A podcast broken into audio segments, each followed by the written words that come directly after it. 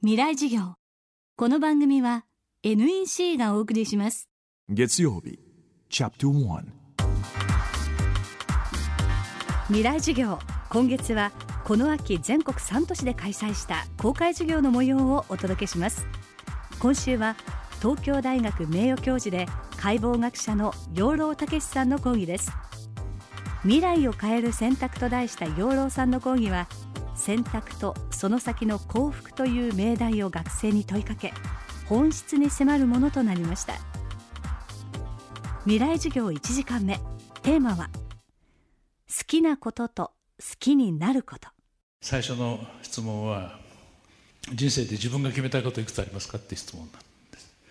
なんか自分で決めたいことって例えば本当将来やることが好きなことをしたいんでそういう自分の好きなことをしたいです、はい、自分の好きなことを仕事でしたいっていう人はどのくらいいますかね？これも圧倒的多数ですね。僕若い人が仕事をする前に好きなことしたいっていうのは分かりますけど自分の好きなことって実ははっきりしてるようでしてないんですよ。でそれは君らがいい加減なことを考えてるって意味じゃないんです。何かの仕事をしようとすると実は大抵の場合ありとあらゆることをしなきゃいけないようになっちゃう。例えば医学部行ったら患者さん見るでしょ。患者さんっていうのは向こうから勝手に来ますから自分の好きなことできないですこれ。心筋梗塞の患者しか見たくないって言ってもダメで好き勝手な患者さん来ますから。もうその中で仮病まで来るから大変ですよね。しょうがないから解剖やったわけですけど。で解剖やってみるとなんと解剖学が成り立つためには死んだ人が必要でしょそうするとそれを探しておかなきゃいけないんです。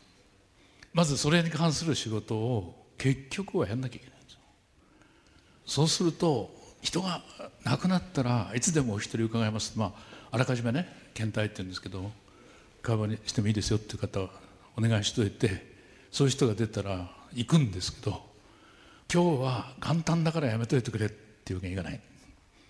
死ぬ時は勤務時間中にしてくださいっていうのもダメですから考えててください。そうするとなんと好きなことって結構時間かかりました。10年以上かかったかもしれない結論達するまで。どういう結論出したかっていうと好きなことやりたかったらやんなきゃならないことは好きになるしかないってことです。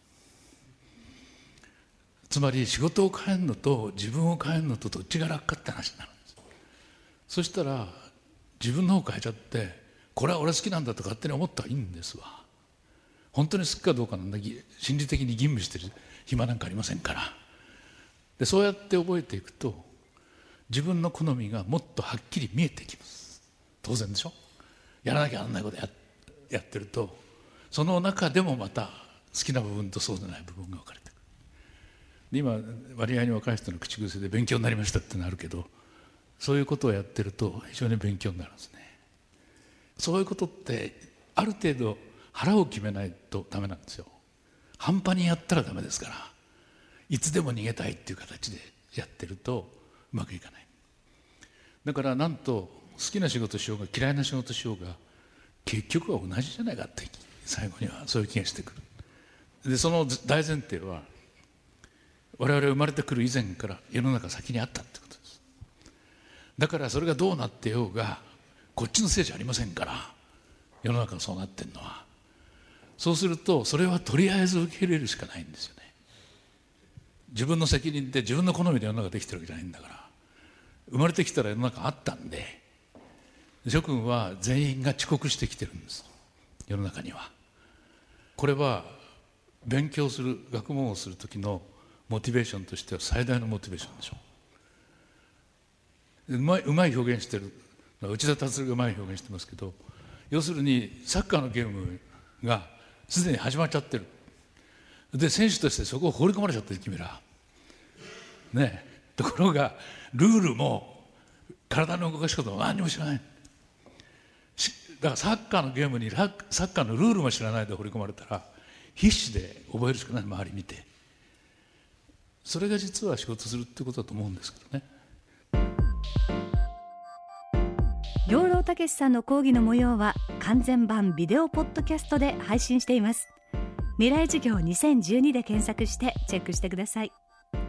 またこのサイトでは茂木健一郎さんロバート・キャンベルさん北川智子さん福岡伸一さん小山君堂さんの公開授業の様子も見ることができます。未来授業明日も養老孟さんの講義をお送りします。